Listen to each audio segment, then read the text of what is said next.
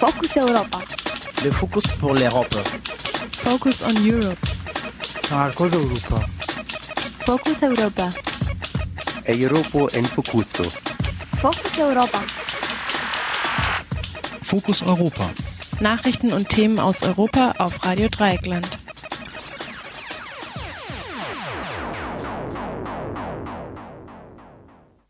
Hallo und herzlich willkommen bei Fokus Europa am 2. September 2013.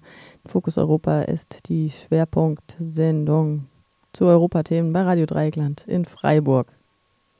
Im Studio und verantwortlich für die Sendung ist heute die Maike. Auf die Ohren gibt es heute wie gewohnt zwei Beiträge. Welche Kontrolle haben EU und Parlamente über die Geheimdienste? Kollege Sönke hat den grünen EU-Parlamentarier Jan-Philipp Albrecht über die Reaktionen im Europäischen Parlament zu den globalen und europäischen Internetspionage-Affären interviewt. Es geht unter anderem darum, ob die EU und das Parlament überhaupt die Kontrolle über die Geheimdienste besitzen. Und Reclaim Power, Reclaim the Fields. Am Samstag haben 200 Aktivistinnen und Aktivisten aus der Klima- und Reclaim the Fields-Bewegung die Kohlebahn beim Hambacher Forst besetzt. Eine Reportage von Kollege Fabian. Für die musikalischen Breaks sorgen heute mal wieder die No More Dolls aus Milano in Italien. Wir beginnen wie immer mit den Fokus Europa Nachrichten vom 2. September 2013. Focus Europa. Nachrichten aus Europa auf Radio Dreieckland. Arabische Liga fordert abschreckende Maßnahmen nach Giftgaseinsatz in Syrien. Auf ihrer Sitzung am Sonntag in Kairo hat die Arabische Liga eine Resolution verabschiedet, in der sie abschreckende Maßnahmen nach dem Giftgaseinsatz in Syrien fordert. Die Verantwortlichen müssen vor Gericht gestellt werden. Die Resolution kam auf Drängen Saudi-Arabiens zustande. Saudi-Arabien unterstützt seit langem die Aufständischen gegen das Assad-Regime. Gegen die Resolution stimmten der Irak, Libanon und Algerien. Nach Geheimdienstinformationen, die die US-Regierung am Wochenende vorlegte, forderte der Giftgaseinsatz am 21. August in Damaskus mindestens 1400 Tote, davon 400 Kinder. Außenminister John Kerry benannte am Sonntag das eingesetzte Gas als Sarin. Die USA sind sich sicher, dass das Regime selbst für den Einsatz verantwortlich ist. Obama wirbt heute weiter für eine Zustimmung des Kongresses für einen Vergeltungsschlag gegen das syrische Regime. Mursi soll wegen Anstachelung zum Mord angeklagt werden. Der, die Kairoer Staatsanwaltschaft hat beschlossen, den vor zwei Monaten vom Militär gestürzten ägyptischen Präsidenten Mohamed Mursi wegen Anstachelung zum Mord anzuklagen. Es geht dabei um die Tötung von sieben Anti-Morsi-Demonstranten im Dezember 2012. Außerdem soll Morsi zusammen mit 14 Mitgliedern der ihn unterstützenden Muslimbrüderschaft wegen weiterer Gewaltdelikte angeklagt werden. Auch der Prozess gegen den ehemaligen ägyptischen Diktator Hosni Mubarak und zwei Söhne Mubaraks geht weiter. Sie werden für den Tod von 800 Demonstranten verantwortlich gemacht. Mubarak war vor kurzem aus der Untersuchungshaft entlassen worden. Er hält sich in einem luxuriösen Militärkrankenhaus auf. Ex-SS-Mann muss sich wegen Mord an holländischen Widerstandskämpfer verantworten. Heute beginnt in Hagen ein Prozess gegen den 92-jährigen ehemaligen SS-Mann Siert Bruins. Bruins wird vorge vorgeworfen, im September 1944 den holländischen Widerstandskämpfer Aldert Klaas die Kema durch Stöße ins Genick getötet zu haben. Bruins war bereits 1980 wegen Beihilfe zum Mord an drei jüdischen Brüdern zu sieben Jahren Gefängnis verurteilt worden. Bereits 1949 verurteilte ein Gericht in den Niederlanden Bruins in Abwesenheit zum Tode. Die Strafe wurde später auf lebenslänglich reduziert. Bruins blieb jedoch unbehelligt, da der gebürtige Niederländer als SS-Mitglied die deutsche Staatsbürgerschaft erworben hatte. Deshalb wurde er nicht ausgeliefert. Die deutschen Behörden werteten den Mord an die Kema später als Totschlag und mithin als verjährt. Erst sehr spät besann sich die Staatsanwaltschaft und will nun auf Mord plädieren, was nicht verjährt. Der Fall hatte international Aufsehen erregt. Erneut Prozess gegen Generäle in der Türkei. In der Türkei hat heute ein weiterer Prozess gegen hochrangige Offiziere begonnen. 103 Angeklagten, darunter der ehemalige Generalstabschef Ismail Hakke Karaday und der bekannte Armeegeneral Cevik Bir, wird vorgeworfen, 1997 gegen den damaligen islamistischen Ministerpräsidenten Necmettin Erbakan geputscht zu haben. Erbakan hatte den radikalen Flügel seiner Partei schlecht im Griff. Ein radikaler Bürgermeister veranstaltete darauf in Sinjan, einem Vorort von Ankara, eine sogenannte Jerus Jerusalem-Nacht. Bei der Veranstaltung war der iranische Botschafter anwesend und es wurde nach Meinung von Beobachtern für die Einführung des islamischen Scharia-Rechts geworben.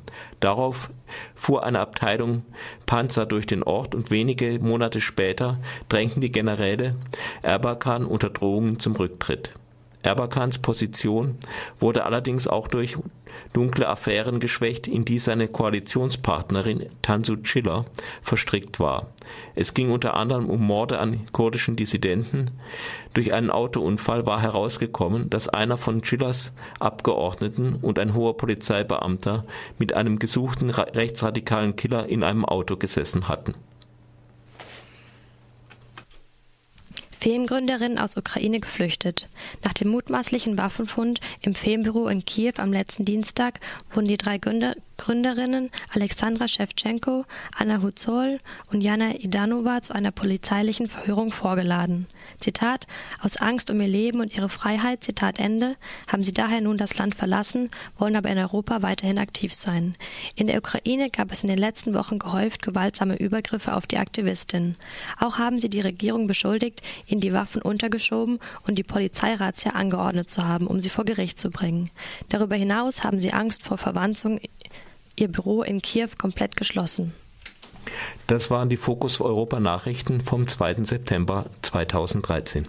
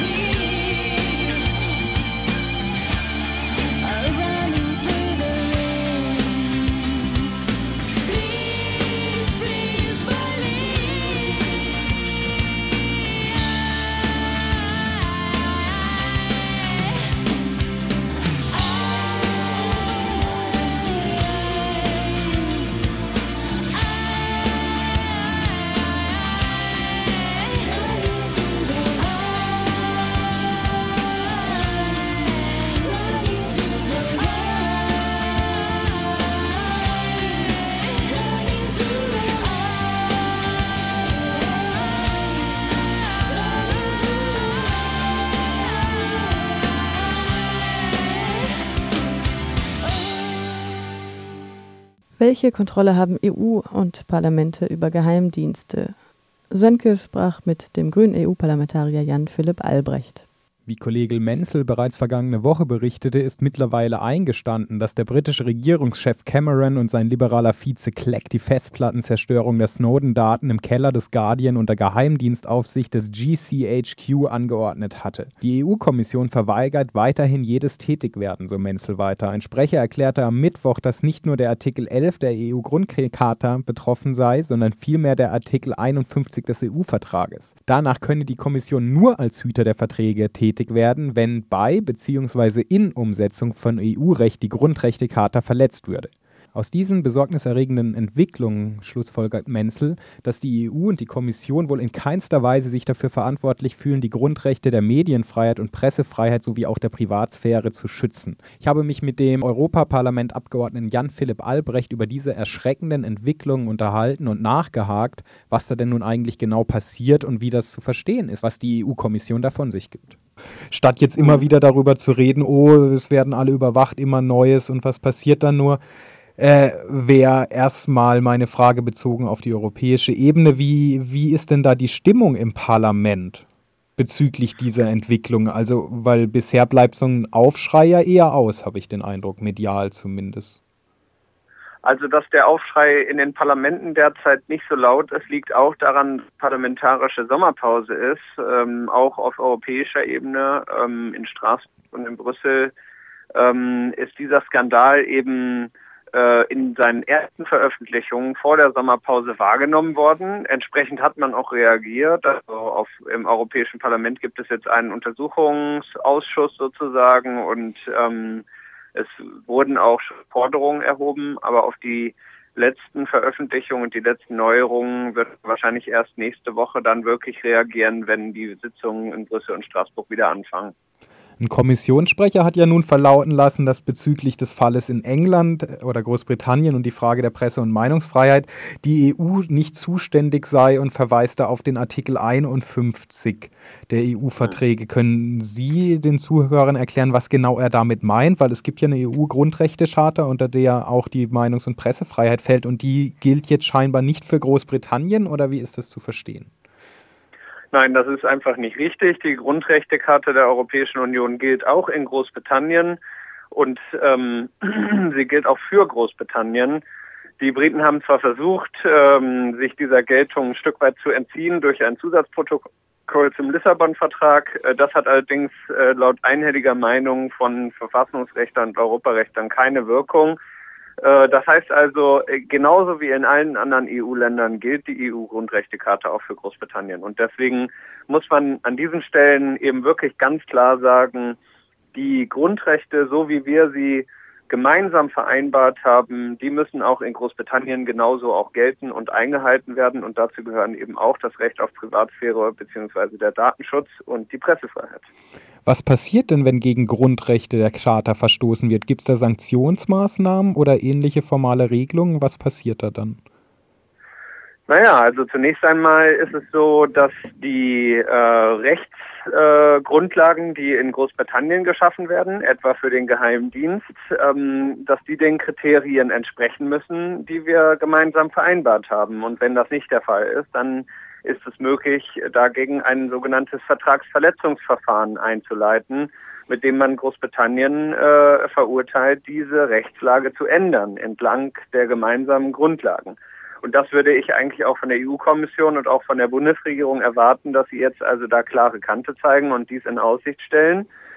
Ähm, natürlich äh, ist jede äh, Grundrechtskonvention und jede Verfassung äh, wird überwacht durch äh, das jeweilige Gericht. In, in, diesem Fall ist es der Europäische Gerichtshof. Und der entscheidet letztendlich, äh, wie das auszulegen ist und welche äh, Konsequenzen aus einem Bruch zu ziehen sind. Das ist so, wie das Bundesverfassungsgericht das auch in Deutschland tut. Und äh, man kann aber schon davon ausgehen, dass in diesem Fall sehr klar gemacht wird, dass das gemeinsame Regeln sind, die so äh, nicht behandelt werden können. Wie lässt sich denn erklären, weil, äh, wie die EU-Kommission sich verhält? Weil das ist ja wirklich erschreckend, dass man das sozusagen von sich schiebt, die Verantwortung dafür, und sagt, das ist äh, etwas, mit dem die EU-Kommission sich jetzt nicht zu beschäftigen habe. Ja, das verwundert natürlich schon sehr. Äh, es gibt natürlich einen Bereich ähm, im europäischen Recht, wo eben die Mitgliedstaaten sich bislang geweigert haben, gemeinsame Regeln zu erlassen. Und das ist eben der Bereich der sogenannten nationalen Sicherheit, also insbesondere der Geheimdienstaktivitäten. Ähm, meines Erachtens zeigt aber die aktuelle Entwicklung, sagen auch diese Veröffentlichungen von Edward Snowden, äh, dass das ein sehr antiquiertes Verständnis davon ist, äh, wie man gemeinsam zusammen äh, in einem in einer solchen Rechtsgemeinschaft ist. Denn es kann ja nicht sein, dass allein äh, wegen der Tatsache, dass also die Verantwortung für nationale Sicherheit weiter in der Hand der nationalen Mitgliedstaaten liegt, äh, am Ende jegliche gemeinsame Regelungen die eben in den Verträgen und der Grundrechtecharta niedergelegt sind, darum einfach, darüber einfach umgangen werden können. Äh, das wäre der falsche Ansatz und da sollte auch die Europäische Kommission sehr deutlich machen, dass das natürlich nicht sein darf. Und aus meiner Warte sehe ich das auch so, dass dem Bürger ja vermittelt wird. Also es wurde ja immer wieder argumentiert, NSA und die ganze Affäre darum hätte uns jetzt wahnsinnig sensibilisiert und es braucht ein internationales Datenschutzabkommen. Wenn aber nun schon selbst die Grundrechtecharta sozusagen nicht geachtet wird, die Grundrechte der europäischen Bürger, dann ist es ja wirklich ein erschreckendes Signal, was da gesendet wird. Weil dann muss man ja auch nicht ja, mehr mit irgendwelchen Datenschutzabkommen kommen, wenn man schon nicht mal mehr die Grundrechte akzeptiert. Nein, also äh, gut, man muss natürlich unterscheiden zwischen einerseits den Staaten der Europäischen Union, wo wir gemeinsame Regeln haben, und da haben wir ja auch schon gemeinsame Datenschutzregeln. Insofern müssen wir die in Europa nicht erst richtig schaffen, sondern wir müssen sie nur besser durchsetzen. Äh, und auf der anderen Seite ist es aber natürlich so, dass es souveräne Drittstaaten gibt, wie etwa die Verein Vereinigten Staaten, die an der Stelle andere Regeln haben und mit denen wir eben noch keine solche Abkommen haben und deswegen äh, das überhaupt erstmal ausverhandeln müssen. Aber es ist ganz klar, wie Sie auch sagen, äh, es wäre unverständlich, wenn die gemeinsamen Regeln in der Europäischen Union gerade beim Datenschutz jetzt nicht einfach auch angewendet würden. Und dazu braucht es aber den politischen Willen, insbesondere von EU-Kommission, aber auch der Bundesregierung. Und äh, den kann ich bisher nicht erkennen. Und dazu gehört doch auch eine Diskussion über die politische Kontrolle der nationalen Geheimdienste, die angestoßen Definitiv. werden müsste. Also ich denke, wir, wir müssen darüber diskutieren, äh, wie äh, nationale Geheimdienste in Zukunft kontrolliert werden. Äh, die parlamentarische Kontrolle auch in der Bundesrepublik scheint nicht richtig zu funktionieren. Auf europäischer Ebene gibt es in Bezug auf die Geheimdienste gar keine, obwohl sie EU-weit schon zusammenarbeiten und sich gegenseitig die Daten zuschieben. Ja, und deswegen brauchen wir da eine solche Diskussion in jedem Fall. Wir brauchen aber auch eine Diskussion, die sogar weitergehend fragt, äh, in welchen Bereichen Geheimdienstaktivitäten in Europa überhaupt notwendig sind und in welchem Ausmaß äh, das vielleicht in, den, in die Zeiten des Kalten Krieges gehört und nicht etwa in die Zeiten eines vereinten gemeinsamen Europas und eine Auseinandersetzung mit Staaten, die mit uns sehr eng kooperieren. Also äh, da sehe ich nicht, warum überhaupt Geheimdienste noch eine Existenzberechtigung haben sollten. Und auf europäischer Ebene, wenn ich Sie richtig verstanden habe, existiert derzeit kein Kontrollgremium, was sozusagen die Zusammenschaltung der verschiedenen nationalen Geheimdienste überwacht und kontrolliert. Nein, das existiert nicht. Das Europäische Parlament wird aus diesem Bereich aktiv außen vor gehalten durch die Regierungen der Mitgliedstaaten, also auch durch die Bundesregierung. Äh, die verhindern, dass es hier gemeinsame Regeln gibt und äh, damit eine effektive Kontrolle möglich wird. Gibt es europäische Vorbildländer, wo man sagen könnte, die haben einen effektiven Geheimdienst, äh, äh, Geheimdienstüberwachungsmodus? Das ist, es, ist eine, es ist eine grundsätzliche Schwierigkeit und ich kenne auch wenig Beispiele in Europa, in denen die Kontrolle viel besser funktioniert parlamentarischerseits, sondern das scheint eine gemeinsame Herausforderung zu sein, die wir als Europäer, vielleicht aber auch darüber hinaus überhaupt demokratische, rechtsstaatliche Staaten in der Welt haben. Und darüber sollten wir gemeinsam diskutieren. Soweit der grüne EU-Parlamentarier Jan Philipp Albrecht im Gespräch mit Kollege Sönke.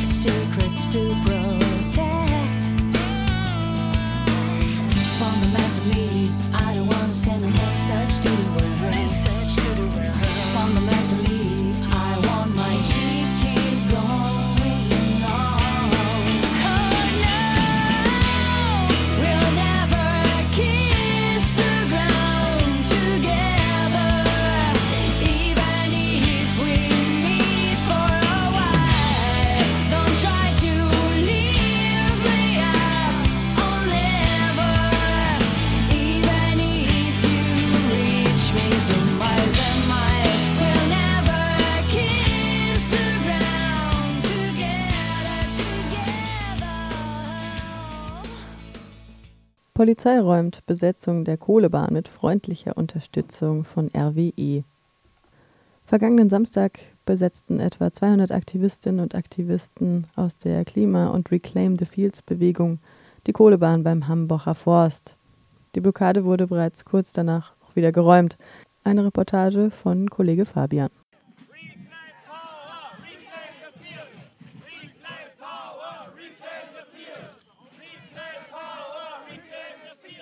Am Samstag, den 31. August, besetzten 200 internationale Aktivisten und Aktivistinnen aus der Klima- und Reclaim the Fields Bewegung die Kohlebahn beim Hambacher Forst.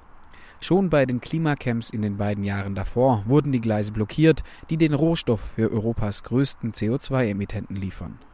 Um circa 11 Uhr begann in der Nähe des Camps eine Demonstration in Richtung RWE-Aussichtsplattform Terra Nova. Luciano hat die Demonstration für uns begleitet und einen Teilnehmer des Protestcamps interviewt. Erzähl doch mal kurz, was äh, treibt dich so an? Was motiviert dich hier auf dieses Camp zu kommen? Ähm, vor allem dieses Zusammenleben finde ich wunderschön, dass man den ganzen Tag sich mit Sachen beschäftigt, die mir als wichtig erscheinen. So das Gefühl zu haben, dass man aktiv was macht. Ich weiß nicht, wie erfolgreich diese Aktionen kurzfristig sind, aber längerfristig, glaube ich, kann sich daraus schon was entwickeln. Und ich finde es halt einfach wichtig, auch so zu zeigen, vor allem die, dieser Bevölkerung, die da abgebaggert werden soll, dass wir noch an die glauben. Und dass wir nicht einfach uns so, also auch wenn es uns nicht direkt betrifft, weil wir da nicht wohnen, aber indirekt betrifft uns dieser Tagebau schon.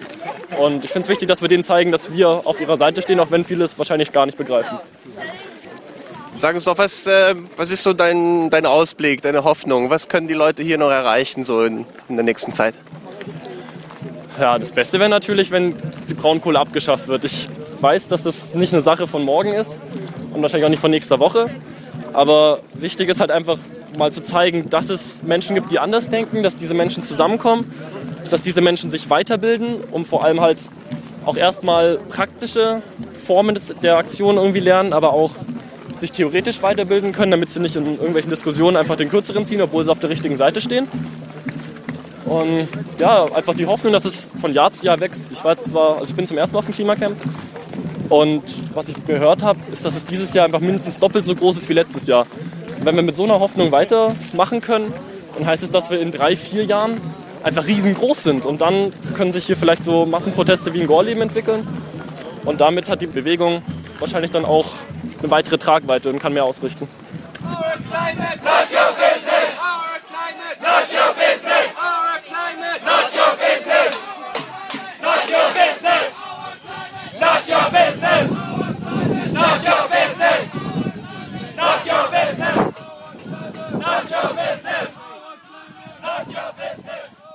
Auf dem Weg zur RWE-Aussichtsplattform entschied sich ein großer Teil der Demonstration, die Gleise zu besetzen, auf denen normalerweise alle 20 Minuten Kohlezüge vom Tagebau zu den nahegelegenen Braunkohlekraftwerken rollen. Einer der BlockiererInnen berichtet uns von seinen Beweggründen. Ja, wir sitzen hier auf der Hambachbahn und zwar an der Stelle, wo die alte und die neue Hambachbahn zusammenkommt, damit wir möglichst effektiv ähm, die Kohlezufuhr stoppen können. Die wollen nämlich zum Kraftwerk Niederaußen und wir sind der Meinung, dass das Kraftwerk abgeschaltet werden sollte, weil wir für den sofortigen Braunkohleausstieg sind. Wir sind äh, hier, weil wir glauben, es braucht eine breite Bewegung und wir müssen den Klimaschutz und den ökologischen Schutz selbst in die Hand nehmen, weil wir nicht darauf warten können, dass sich sonst etwas ändert. Das hat die Vergangenheit bewiesen. Es braucht starke Bewegungen und man muss sich einfach daran beteiligen. Beim Atomausstieg hat man auch gesehen, was eine starke Bewegung bewirken kann. Und ähm, wir sitzen auch hier auf Gleisen. Das heißt, wir verwenden ähnliche Methoden und wir wollen natürlich auch genauso anwachsen wie die Atomkraftbewegung, um dann wirklich auch was erreichen zu können. Wir sind auf dem besten Wege. Die letzten zwei Jahre waren wir auch schon hier gesessen und es werden jedes Jahr mehr Leute. Gleichzeitig zur Gleisbesetzung haben autonome Gruppen mehrere Häuser in Mannheim besetzt, um auf den massiven Leerstand aufmerksam zu machen, der durch die drohende Umsiedlung des gesamten Dorfes am Entstehen ist. Um ca. 18 Uhr begann die Polizei mit der Räumung der Gleisblockade. Beschreib uns mal, wie wurde hier die, die Räumung vorbereitet und wie läuft sie gerade ab, so seit einer Weile schon? Also derzeit sitzen jetzt noch so 50 Personen auf den Schienen. Das war vor ein, eineinhalb Stunden anders. Da waren es an die 150. Die Personen wurden dann von der Polizei gekesselt. Und ähm, ja, war aber die Stimmung sehr gut, die Laune war gut, es gab Musik, es gab nette Sprüche, Gesang, auch viel Unterstützung von oben. Mittlerweile ist es so, dass die Polizei so circa die Hälfte der Leute, wenn nicht ja, zwei Drittel der Leute geräumt hat. Die wenden wie jetzt gerade auch wieder Immer wieder kommen solche Szenen. Ja. Was sind das für Szenen? Die Polizei wendet Schmerzgriffe an, so wie man das von oben erkennen kann, teilweise auch Schlagstöcke in die Seiten. Es ist schwierig zu beobachten von oben, aber es gibt auf jeden Fall Presseteams, die auch unten mit dokumentieren. Da müssen wir dann im Nachhinein noch sehen, was da genau passiert ist. Scheint ziemlich gewalttätig vor sich zu gehen. Die Polizei hat sich von der Werksfeuerwehr von RWE hier eine Schneise freischlagen lassen, durch die sie die Menschen dann nach oben abtransportiert. Dort in ähm, Gefangenentransporter oder eigentlich nicht Gefangenentransporter, aber Transporter von RWE steckt. Die Leute bleiben zum Großteil ruhig so. Also es ist sehr schön anzusehen, einfach wie, wie die Personen irgendwie trotz der Schreie von den Leuten, so trotz der Gewalttaten, die hier von der Polizei ausgehen, wirklich ruhig bleiben, besonnen bleiben.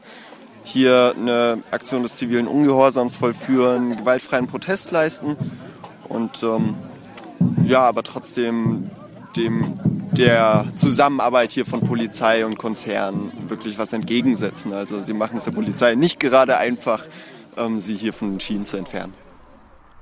Acht Stunden nach der Besetzung waren die Gleise wieder frei und alle Aktivisten und Aktivistinnen geräumt. Sechs Menschen wurden vorübergehend festgenommen und Dutzende trugen Prellungen und blaue Flecken davon. Einschüchtern lassen sich die Aktivisten und Aktivistinnen aber von dieser Repression nicht.